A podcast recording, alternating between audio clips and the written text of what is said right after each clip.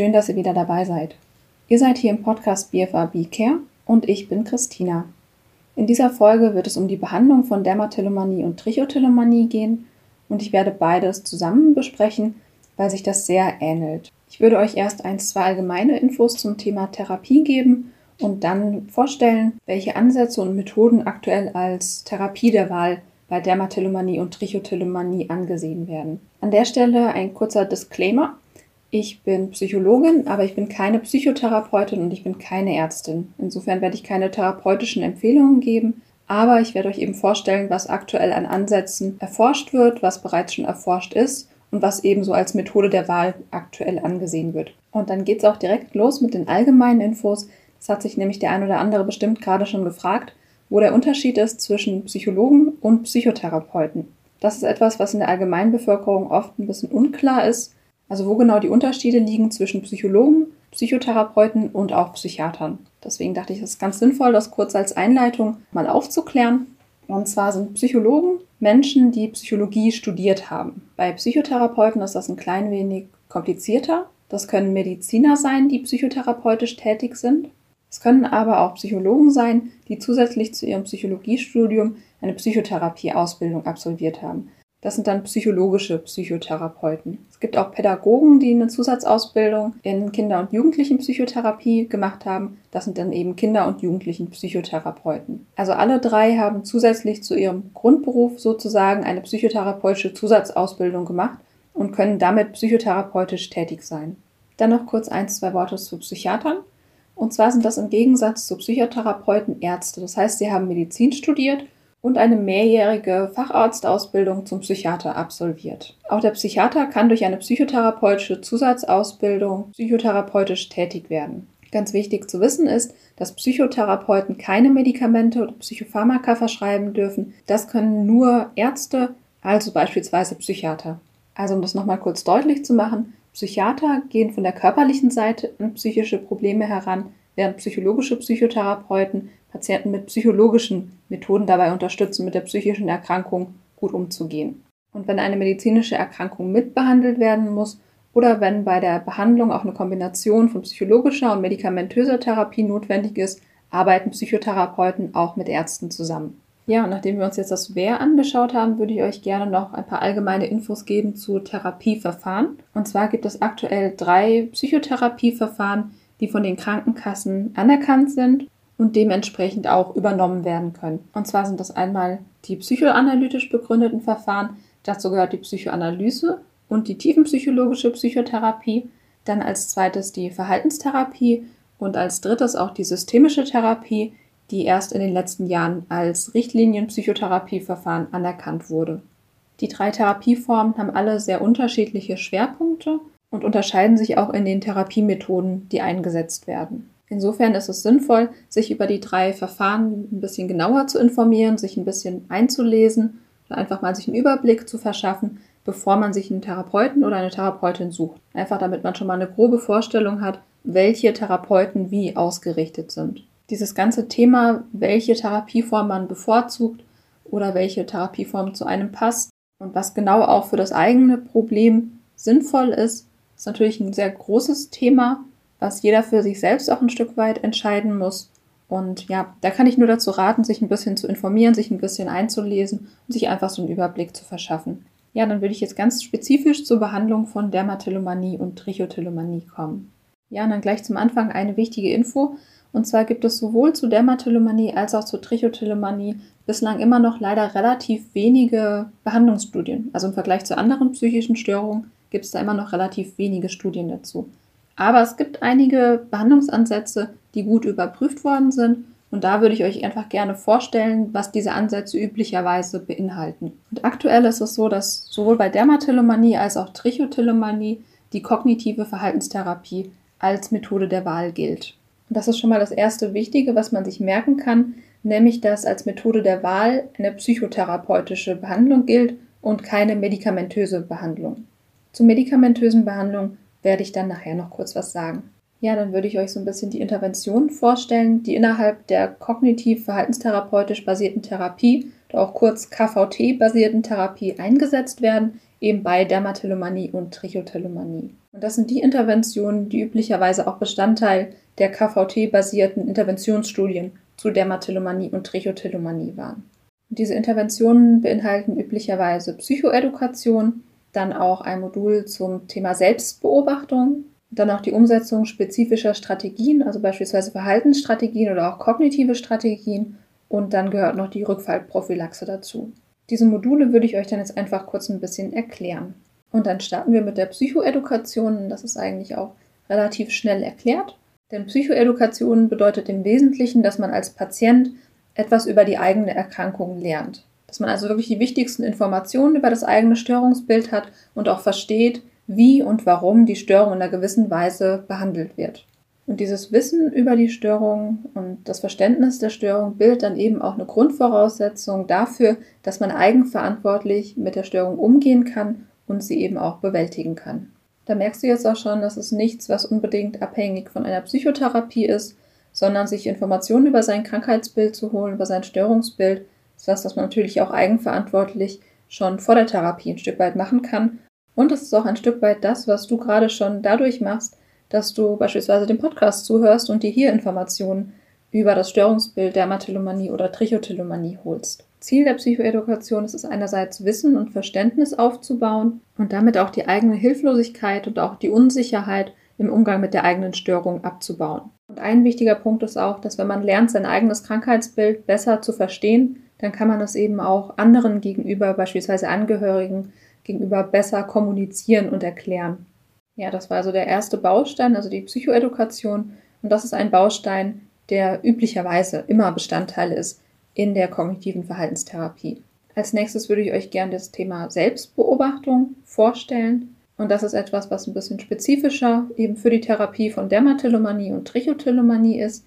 Denn hier geht es darum, im Alltag zu identifizieren, welche Umstände, welche Auslöser eben mit dem Bearbeiten der eigenen Haut oder mit dem Ausreißen der Haare assoziiert sind. Also die Frage ist, wann und unter welchen Umständen findet das Verhalten statt. Und hier kommen üblicherweise sogenannte Selbstbeobachtungsprotokolle zum Einsatz, in denen man als Betroffene genau protokolliert, wann und unter welchen Umständen das Bearbeiten der Haut oder auch das Ausreißen von Haaren stattfindet. Das kann man sich vorstellen einfach als Tabelle, wo man eintragen kann, beispielsweise den Tag, die Uhrzeit, dann aber auch den Ort, wo das Bearbeiten der Haut oder das Haareausreißen stattgefunden hat. Dann kann man auch eintragen, wie lange die Episode gedauert hat, an welche Hautstelle es stattgefunden hat und welche Kontextfaktoren auch wichtig waren. Das heißt, also Ort hatte ich ja gerade schon genannt, aber auch Aktivität. Was hat man währenddessen oder kurz vorher gemacht? Was hat man vielleicht gedacht oder gefühlt? Also man schaut sich die Umstände vor und während des Verhaltens an, aber man kann auch eintragen, wie die Konsequenzen aussehen. Das heißt, wie hat man sich währenddessen gefühlt, wie hat man sich hinterher gefühlt. Also beispielsweise, welche Wunden sind entstanden, wie viele Haare hat man ausgezupft, wie fühlt man sich danach, fühlt man Schuldgefühle oder ähnliches. Diese Selbstbeobachtungsprotokolle sind dazu da, die Selbstwahrnehmung zu schulen, wirklich auch eine größere Aufmerksamkeit für das Verhalten zu schaffen. Denn es gibt da so ein schönes Zitat von Viktor Frankl, jetzt einfach frei sinngemäß, zwischen Reiz und Reaktion liegt ein kleiner Raum und in dem Raum liegt unsere Freiheit. Das fällt mir jetzt gerade dazu ein, weil es bei den Selbstbeobachtungsprotokollen darum geht, die eigenen Reize, die eigenen Auslöser zu erkennen und dann eben auch diesen kleinen Raum der Freiheit sozusagen zu erkennen und nutzen zu können mit spezifischen Strategien beispielsweise. Die Selbstbeobachtungsprotokolle sind auch deshalb so wichtig, weil Skinpicking oder auch das Haare ausreißen nicht immer nur bewusst stattfindet, sondern eben oft auch automatisch und unbewusst. Ist natürlich bei Skinpicking, bei dem Haare ausreißen, genauso wie bei vielen anderen Sachen in unserem Leben so, dass wir nur das verändern können, was uns auch bewusst ist. Und mit diesen Selbstbeobachtungsprotokollen schult man eben auch die Aufmerksamkeit dafür, wann das Verhalten eigentlich auftritt, in welchen Situationen und so weiter. Also damit steigert man einfach die Aufmerksamkeit und lernt auch, das Ganze bewusster wahrzunehmen. Und dadurch, dass man das so genau protokolliert, lernt man dann eben auch, was die eigenen Auslöser sind. Dann kann man eben für sich schauen, ob es bei einem selbst beispielsweise eher sensorische Auslöser sind. Das heißt, wenn das Bearbeiten der Haut oder das Ausreißen der Haare dann beginnt, wenn man beispielsweise ja, ein krauses Haar mit den Fingern erspürt oder im Spiegel sieht, eben genauso auch mit Hautunebenheiten. Also bei den sensorischen Auslösern geht es eben darum, was man mit seinen Sinnen wahrnehmen kann. Also üblicherweise bei den beiden Störungsbildern das, was man sieht und das, was man spürt. Dann gibt es aber auch affektive Auslöser und das bedeutet nichts anderes, als dass man das Verhalten zeigt, wenn man bestimmte Gefühle erlebt oder beispielsweise sehr angespannt ist. Dann gibt es auch noch kognitive Auslöser, also bestimmte Gedanken, die bei dem Auslösen einer Skinpicking- oder Hairpulling-Episode eine Rolle spielen können. Das können problematische Gedanken sein wie, ich muss die Hautunebenheit jetzt unbedingt wegmachen, ich muss das Haar unbedingt ausreißen oder ähnliches. Dann gibt es noch motorische Auslöser oder Bedingungen, die mit dem Verhalten assoziiert sein können. Es können also bestimmte Bewegungen sein, bei denen man automatisch beginnt, nach Hautunebenheiten oder abweichenden Haaren zu suchen oder auch bestimmte Körperhaltungen. Häufig sind das Körperhaltungen, bei denen man seinen Ellenbogen irgendwo aufstützen kann, also beispielsweise am Schreibtisch oder auf der Couch. Und das ist natürlich eine Körperhaltung, bei der die Hand dann recht nah am Gesicht ist und am Kopf ist und wo es dann häufig zum Skinpicking oder auch Haare ausreißen kommt. Und das ist schon auch ein Stück weit der Übergang zu einer anderen Kategorie von Triggern, die sehr häufig sind bei Skinpicking oder Hairpulling. Und das sind umgebungsbedingte Trigger. Also dass bestimmte Situationen oder auch Gegenstände das Verhalten auslösen. Das kann beispielsweise der Spiegel im Bad sein, der natürlich dann mit den sensorischen Triggern, also mit dem Sehen von Hautunebenheiten beispielsweise verknüpft ist. Das kann aber auch Couch oder ein bestimmter Sessel sein, wo man üblicherweise in der Körperhaltung drin sitzt die dann mit dem Skinpicking oder mit dem Haare ausreißen verknüpft ist. Solche in Anführungszeichen High-Risk-Orte in der Wohnung sind aber neben dem Bad auch häufig das Schlafzimmer oder auch das Arbeitszimmer, also vor allem auch der Schreibtisch. Ist für viele Betroffene eben so ein Stück weit problematisch. Und das hängt dann natürlich wieder mit den motorischen Auslösern zusammen, das hatte ich ja auch kurz erwähnt, wenn man eben seinen Ellenbogen aufstützen kann. Das passiert eben häufig am Schreibtisch, dann wandert die Hand natürlich sehr leicht zum Kopf oder zum Gesicht. Ja, das war so ein grober Überblick über die verschiedenen Trigger-Kategorien sozusagen. Aber es ist natürlich bei jedem unterschiedlich und jeder hat da seine eigenen Verhaltensweisen, seine eigenen Gewohnheiten und Routinen oder auch Situationen, mit denen das Skinpicking oder das Haare ausreißen oder auch andere BFABs im Alltag irgendwie eingebunden sind. Und die Selbstbeobachtungsprotokolle sind eben ein wichtiger Schritt, um sein eigenes Verhalten besser kennenzulernen und es dann auch besser zu verstehen. Und dabei geht es natürlich nicht einfach nur darum, irgendwelche Gegenstände oder Orte aufzulisten, sondern darum, auch die Funktion des eigenen Verhaltens zu verstehen. Das heißt, zeige ich das Verhalten beispielsweise, um mich zu beruhigen, um mich zu entspannen oder um mich zu beschäftigen? Oder mit welchen Gewohnheiten und Gedanken ist das Verhalten assoziiert? All das sind Fragen, denen man versucht, mit den Selbstbeobachtungsprotokollen auf die Schliche zu kommen und wie gesagt, das eigene Verhalten dann eben besser zu verstehen. Und oft ist es so, dass Betroffene sagen, ja, ich weiß ja schon ungefähr, in welchen Situationen ich das mache, aber wenn man eben mal ganz detailliert so ein Protokoll führt, bekommt man da eben nochmal andere Einsichten, kann vielleicht auch Zusammenhänge und Muster leichter erkennen. Und auf Basis dieser Informationen kann man dann gemeinsam mit seiner Therapeutin oder mit seinem Therapeuten schauen, welche therapeutischen Interventionen beispielsweise sinnvoll sein könnten für einen persönlich und man kann bestimmte spezifische Strategien auswählen, die einem im Alltag beispielsweise hilfreich sein könnten. Und da gibt es dann natürlich je nach Auslösern verschiedene Strategien, die man im Alltag umsetzen kann. Das sind häufig Strategien zur Stimuluskontrolle, also wie der Name schon sagt, dass bestimmte Auslöser kontrolliert werden. Das kann zum Beispiel sein, indem der Spiegel abgehängt wird oder abgeklebt, abgedeckt wird an dem Betroffene ihre Haut häufig bearbeiten. Das kann aber auch sein, dass beispielsweise beim Arbeiten am PC Baumwollhandschuhe getragen werden, damit die Hände nicht mehr Hautunebenheiten oder bestimmte Haare erspüren können. Und eine Möglichkeit kann auch sein, beispielsweise das Licht im Bad zu dimmen, damit man nicht mehr jede Hautunebenheit oder Unreinheit erkennen kann.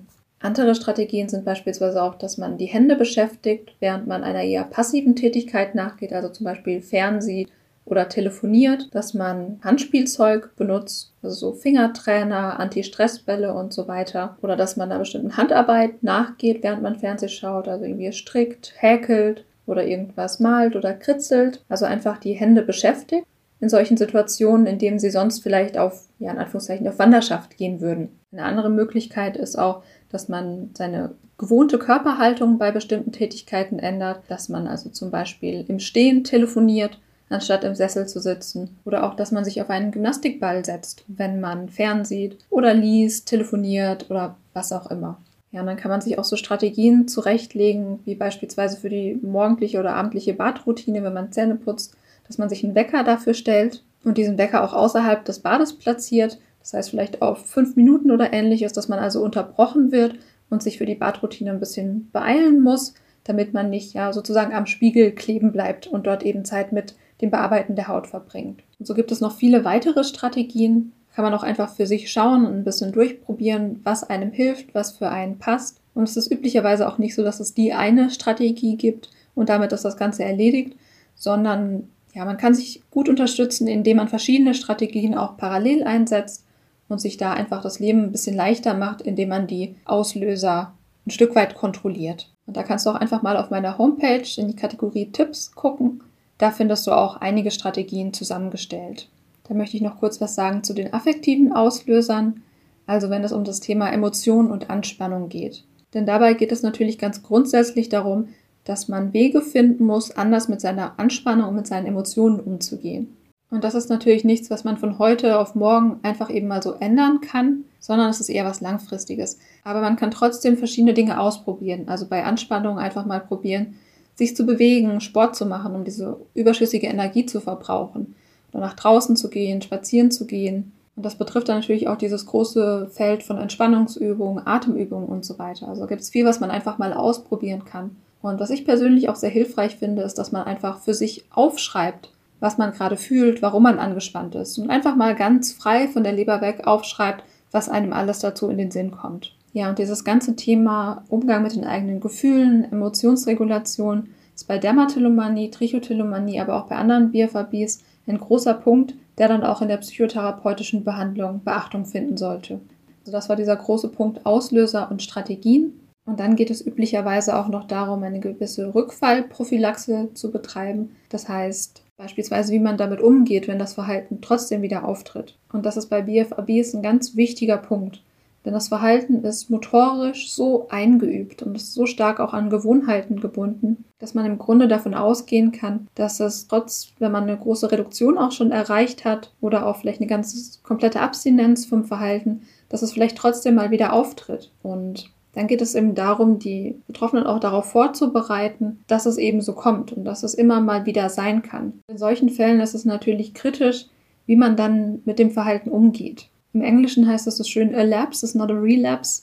Das heißt, nur weil das Verhalten mal wieder auftritt, heißt es nicht, dass es ein Rückfall ist oder dass man komplett alles verlernt hat und jetzt alles wieder von vorne losgeht, sondern es ist eben auch ein gradueller Prozess. Und dass das Verhalten mal wieder auftritt, bedeutet nicht, dass man nichts gelernt hat oder sich nichts verbessert hat. Umso wichtiger ist es natürlich, dass man sich schon ein bisschen darauf vorbereitet und lernt, mit solchen Ausrutschern umzugehen. Sie vielleicht als Signal zu nehmen, wieder bestimmte Strategien einzusetzen, die man reduziert hatte oder ähnliches. Und an der Stelle möchte ich noch auf einen sehr wichtigen Punkt eingehen und das ist die, wie ich sie nenne, ab morgen höre ich auf Falle. Denn es ist so, dass sich viele Betroffene, und vielleicht kennst du das von dir auch, das Ziel setzen, ab morgen höre ich komplett auf. Und dann reiße ich mir nie wieder ein Haar aus, dann bearbeite ich nie wieder meine Haut. Und wenn mein Wille nur groß genug ist, dann schaffe ich das, ab morgen komplett aufzuhören. Und das ist natürlich ein total verständliches Ziel. Das Problem mit diesem Ziel oder mit diesem Ansatz ist nur, dass es ein sehr, sehr großes Ziel ist. Und dass es sehr problematisch ist bei einem Verhalten wie Haare ausreißen und Skinpicking, die eben so an Gewohnheiten gekoppelt sind und teilweise auch unbewusst ablaufen, ohne dass man es selbst merkt. Und das bedeutet, dass das Risiko einfach sehr groß ist, dass man, auch wenn man vielleicht schon es geschafft hat, ein paar Tage lang das Verhalten nicht gezeigt hat, dass es doch wieder in irgendeiner Situation, beispielsweise bei großer Anspannung oder auch total unbewusst passiert und dass dann die Motivation natürlich einen riesigen Dämpfer bekommt dass man sich selbst Vorwürfe macht, jetzt habe ich es doch wieder nicht geschafft, ich wollte es doch so unbedingt und so weiter. Also um es kurz zu sagen, dieses Ziel, ab morgen höre ich komplett auf, ist einfach ein bisschen zu groß, beziehungsweise es birgt einfach das Risiko, dass man sehr stark demotiviert wird und dann wieder ein bisschen hoffnungslos und auch verzweifelt sein kann. Insofern ist die Botschaft, sich kleinere Ziele zu setzen, also wirklich Tag für Tag zu schauen, und sich selbst gut zu unterstützen und sich auch darauf vorzubereiten, selbst wenn ich mir das Ziel gesetzt habe, ab morgen höre ich auf, sich gleich bewusst zu machen, okay, wenn es doch wieder passiert und das kann gut sein, dann unterstütze ich mich einfach und schaue, woran es gelegen hat beispielsweise oder was es so schwer gemacht hat in der Situation und daraus kann ich dann lernen. Ja, dadurch, dass man sich einfach kleinere Ziele setzt und einfach Tag für Tag schaut, unterstützt man sich selbst einfach besser und macht sich das Ganze ein bisschen einfacher. Ja, und generell dieses Thema, sich selbst gut zu unterstützen, gut für sich selbst zu sorgen, ist in meinen Augen eins, was wirklich auch sehr wichtig ist bei Dermatillomanie und Trichotillomanie. Ja, das würde die Folge aber jetzt ein bisschen sprengen, aber da werde ich sicherlich auch noch mal ein bisschen genauer was zu sagen. Ja, das war es dann auch schon mit den Bestandteilen und Interventionen, die aktuell so als Methode der Wahl oder als Teil der Methode der Wahl äh, KVC ja angesehen werden. Vieles davon kann man natürlich auch schon ein Stück weit für sich selbst probieren. Das sind auch zum Teil Selbsthilfetechniken sozusagen. Aber es ist wichtig zu wissen, dass solche Tipps oder solche Strategien keine Psychotherapie ersetzen. Und es ist mir auch wichtig, dass dadurch nicht der Eindruck entsteht, dass man mit genügend Strategien und mit genügend von diesen Tipps und mit viel, viel Anstrengung das Ganze auf jeden Fall selbst in den Griff bekommt. Sondern Dermatillomanie und Trichotillomanie sind ja als psychische Störung anerkannt und das sind nicht einfach nur schlechte Angewohnheiten. Ja, und auch je nachdem, wie stark das Verhalten ausgeprägt ist und wie die Lebensumstände aussehen, wie man darunter leidet, ist es auch sehr verschieden, wie groß der Unterstützungsbedarf ist. Ja, für manche sind solche Tipps und Strategien vielleicht schon sehr hilfreich und für andere sind sie vielleicht einfach nur ein Tropfen auf den heißen Stein und bewirken alleine gar nichts. Deswegen will ich auch an der Stelle nochmal sagen, wenn du das Bedürfnis nach Hilfe hast, wenn du das Bedürfnis nach Unterstützung hast und das Gefühl hast, du kommst da nicht alleine weiter, kann ich dich nur ermutigen, dir auch psychotherapeutische Unterstützung zu holen. Ich weiß, dass es in vielen Regionen und auch generell nicht einfach ist, einen Therapieplatz zu bekommen und einen geeigneten Psychotherapeuten zu finden, aber es ist die Anstrengung trotzdem wert. Ja, es, ist, es gibt Möglichkeiten, sich professionelle Hilfe zu suchen.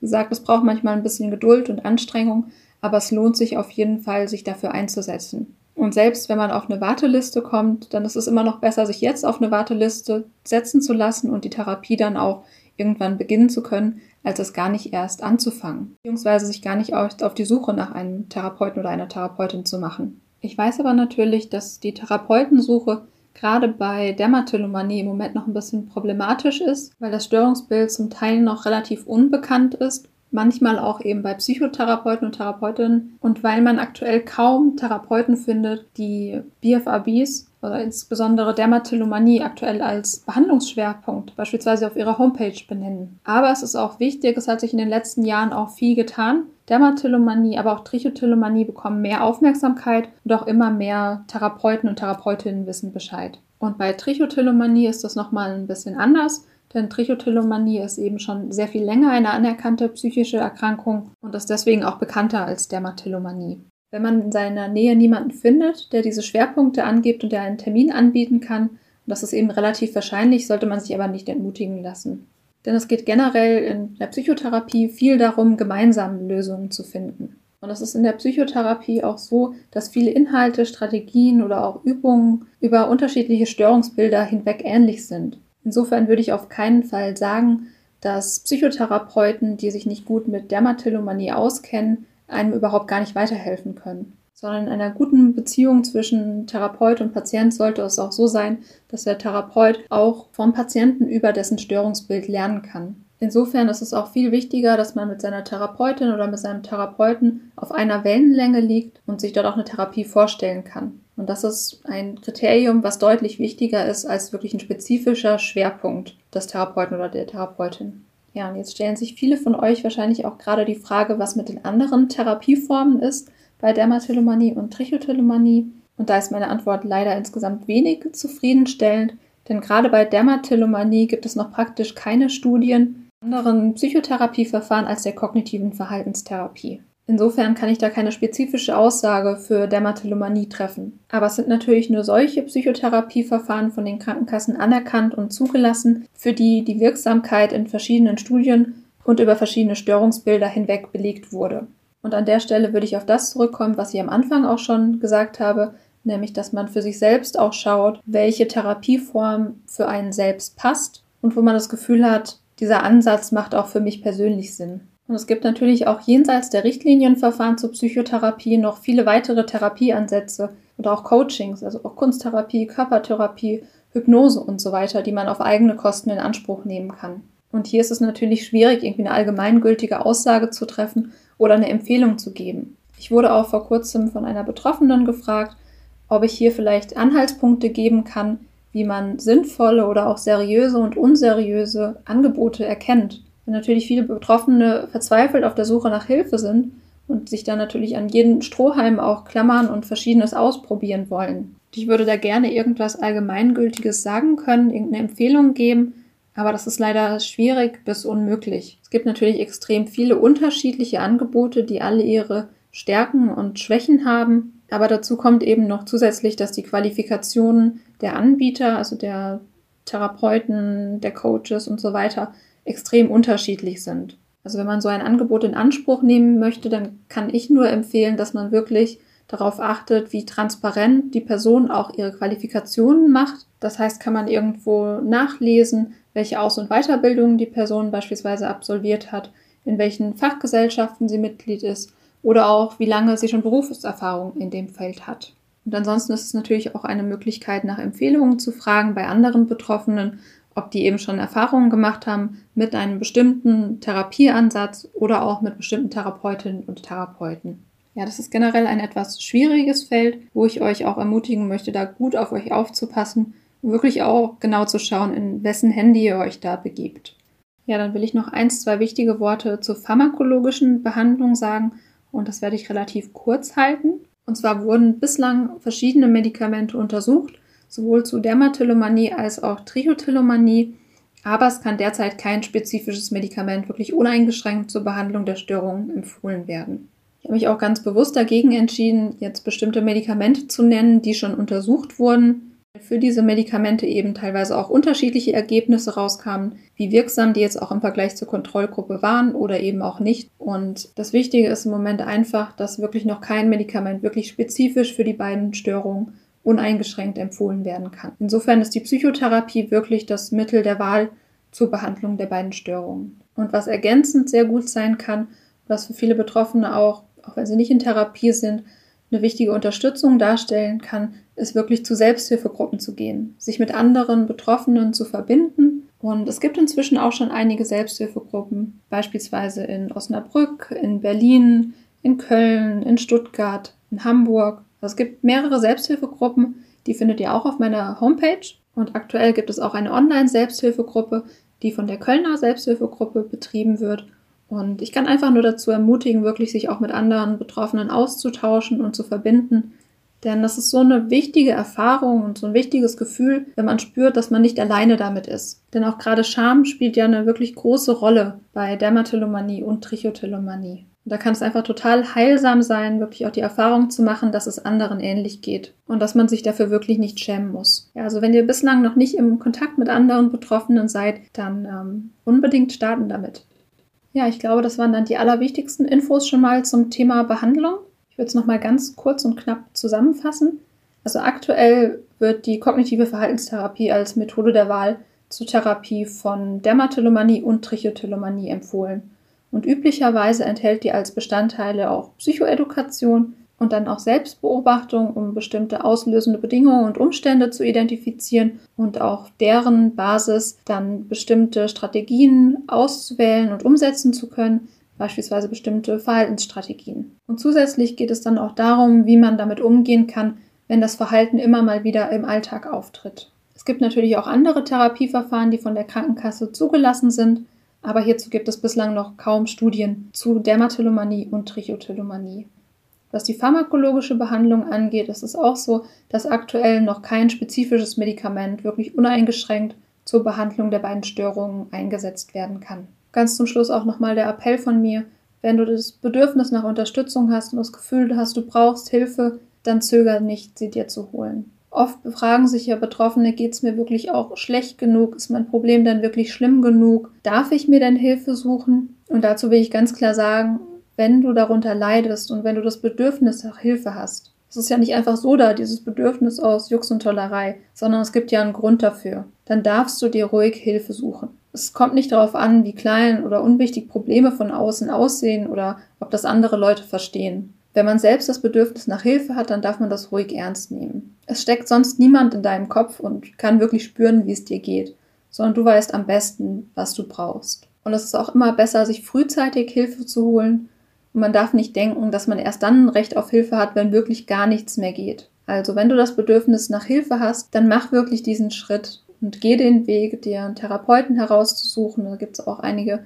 Seiten im Internet, wo man nach Therapeuten suchen kann. Manchmal kostet das ein bisschen Geduld und auch Kraft, sich wirklich dafür einzusetzen, in Therapie zu kommen.